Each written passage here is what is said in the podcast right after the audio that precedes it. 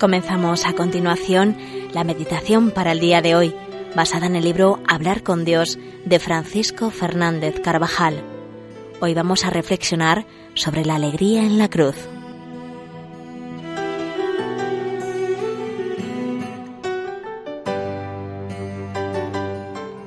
Alégrate, Jerusalén.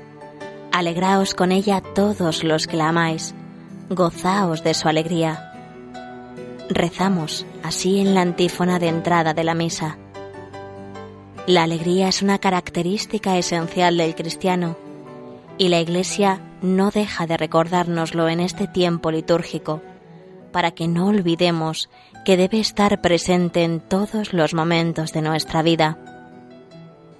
Existe una alegría que se pone de relieve en la esperanza del Adviento, otra viva y radiante en el tiempo de Navidad más tarde, la alegría de estar junto a Cristo resucitado.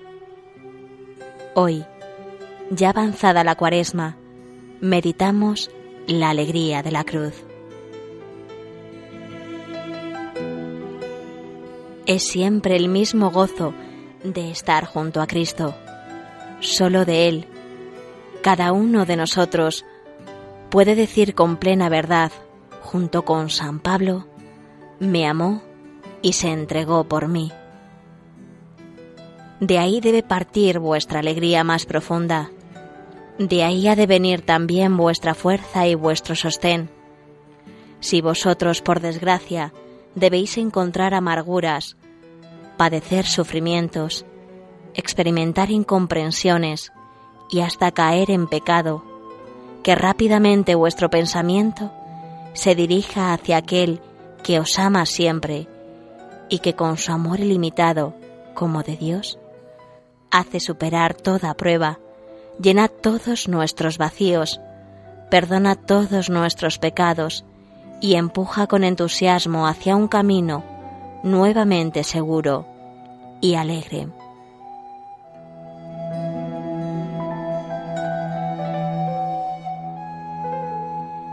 Este domingo es tradicionalmente conocido con el nombre de Domingo Letare, por la primera palabra de la antífona de entrada.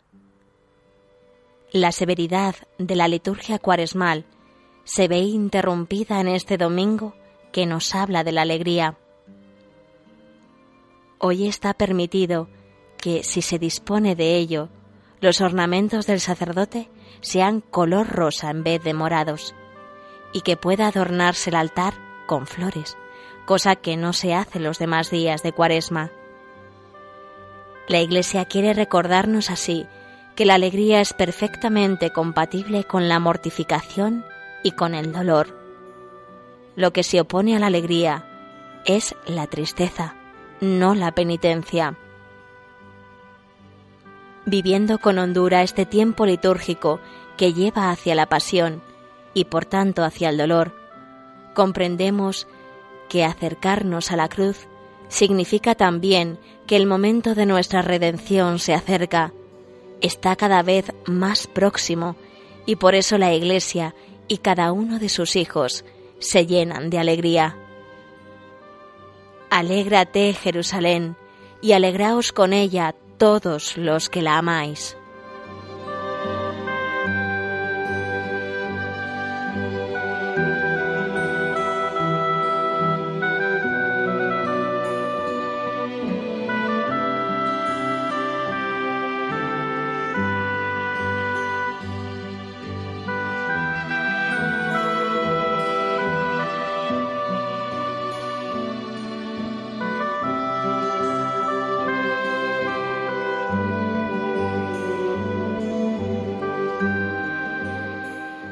La Iglesia quiere recordarnos así que la alegría es perfectamente compatible con la mortificación.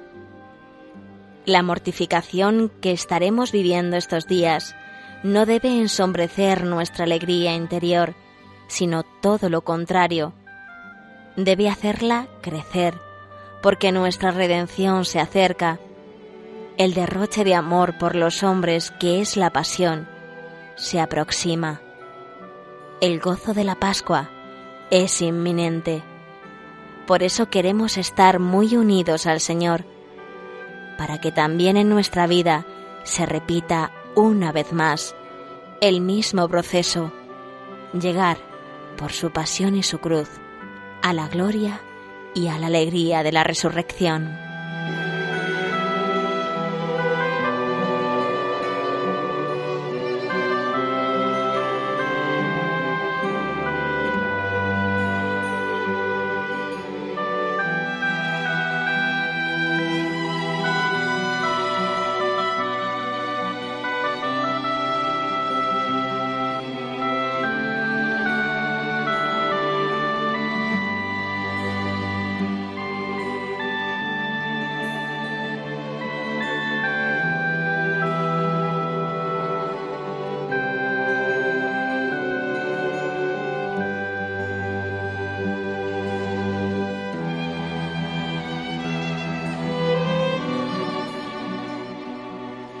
Alegraos siempre en el Señor.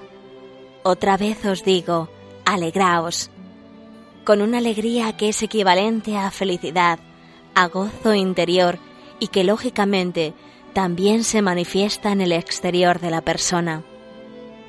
Como es sabido, existen diversos grados de esta felicidad. Su expresión más noble es la alegría o felicidad en sentido estricto, cuando el hombre, a nivel de sus facultades superiores, encuentra la satisfacción en la posesión de un bien conocido y amado. Con mayor razón, conoce la alegría y felicidad espirituales cuando su espíritu entra en posesión de Dios, conocido y amado como bien supremo e inmutable. Y continúa diciendo Pablo VI, la sociedad tecnológica ha logrado multiplicar las ocasiones de placer, pero encuentra muy difícil engendrar la alegría, porque la alegría tiene otro origen, es espiritual. El dinero, el confort, la higiene, la seguridad material nos faltan con frecuencia. Sin embargo, el tedio, la aflicción, la tristeza forman parte, por desgracia, de la vida de muchos continuamente.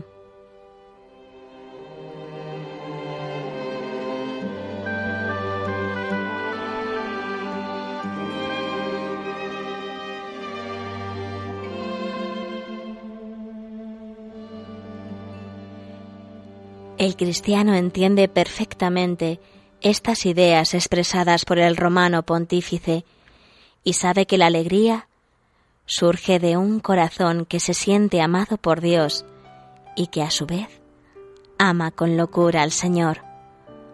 Un corazón que se esfuerza de más para que ese amor a Dios se traduzca en obras, porque sabe, como dice el refrán castellano, que obras son amores y no buenas razones un corazón que está en unión y en paz con Dios, pues, aunque se sabe pecador, acude a la fuente del perdón, Cristo, en el sacramento de la penitencia.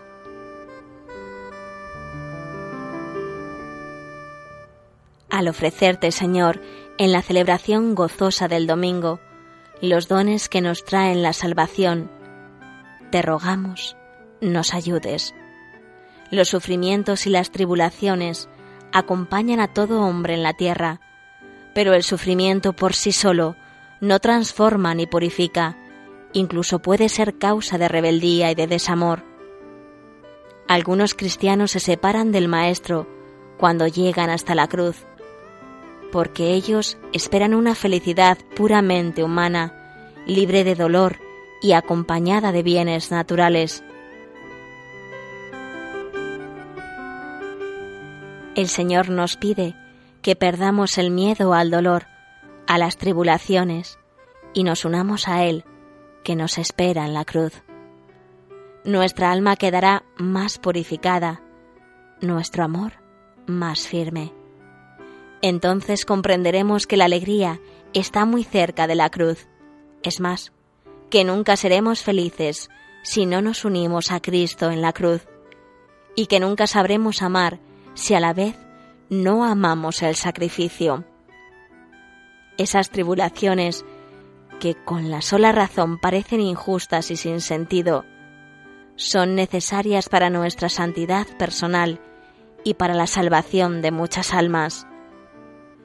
En el misterio de la corredención, nuestro dolor, unido a los sufrimientos de Cristo, adquiere un valor incomparable para toda la Iglesia y para la humanidad entera. El Señor nos hace ver si acudimos a Él con humildad, que todo, incluso aquello que tiene menos explicación humana, concurre para el bien de los que aman a Dios. El dolor, cuando se le da su sentido, cuando sirve para amar más, produce una íntima paz y una profunda alegría. Por eso, el Señor en muchas ocasiones bendice con la cruz.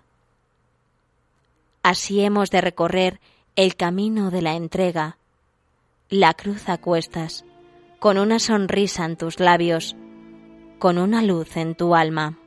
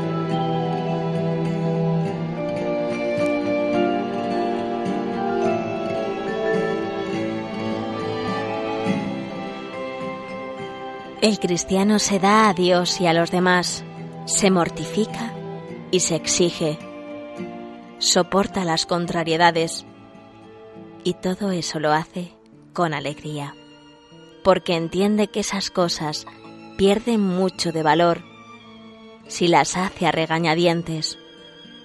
Dios ama al que da con alegría. No nos tiene que sorprender que la mortificación y la penitencia nos cuesten, lo importante es que sepamos encaminarnos hacia ellas con decisión, con la alegría de agradar a Dios, que nos ve. ¿Contento? Me dejó pensativo la pregunta. No se han inventado todavía las palabras para expresar todo lo que se siente en el corazón y en la voluntad al saberse hijo de Dios. Quien se siente hijo de Dios, es lógico que experimente ese gozo interior. La experiencia que nos transmiten los santos es unánime en este sentido. Bastaría recordar la confidencia que hace el apóstol San Pablo a los Corintios. Estoy lleno de consuelo, reboso de gozo en todas nuestras tribulaciones. Y conviene recordar que la vida de San Pablo no fue fácil ni cómoda. Cinco veces recibí de los judíos cuarenta azotes menos uno. Tres veces fui azotado con varas. Una fui lapidado. Tres veces naufragué. Un día y una noche pasé náufrago en alta mar. En mis frecuentes viajes sufrí peligros de ríos, peligros de ladrones, peligros de los de mi raza, peligros de los gentiles, peligros en ciudad, peligros en despoblado, peligros en el mar, peligros entre falsos hermanos, trabajos y fatigas, frecuentes vigilias, con hambre y sed, en frecuentes ayunos, con frío y desnudez. Pues bien, con todo lo que acaba de enumerar San Pablo, es veraz cuando nos dice, estoy lleno de consuelo, reboso de gozo en todas nuestras tribulaciones.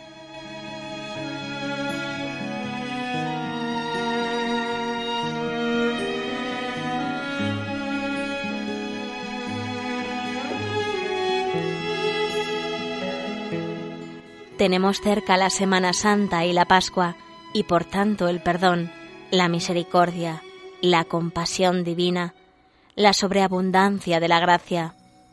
Unas jornadas más y el misterio de nuestra salud quedará consumado.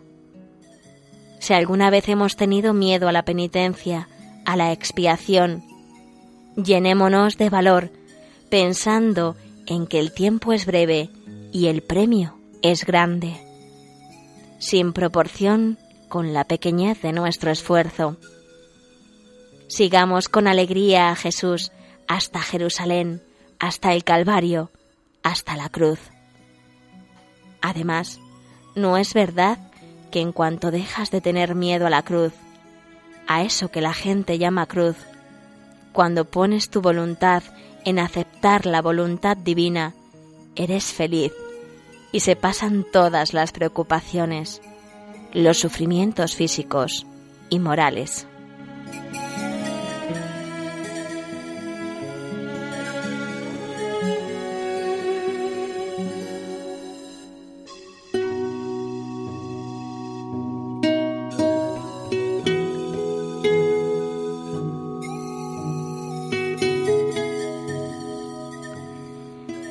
Finalizamos así la meditación para el día de hoy, la cruz en la alegría, basada en el libro Hablar con Dios de Francisco Fernández Carvajal.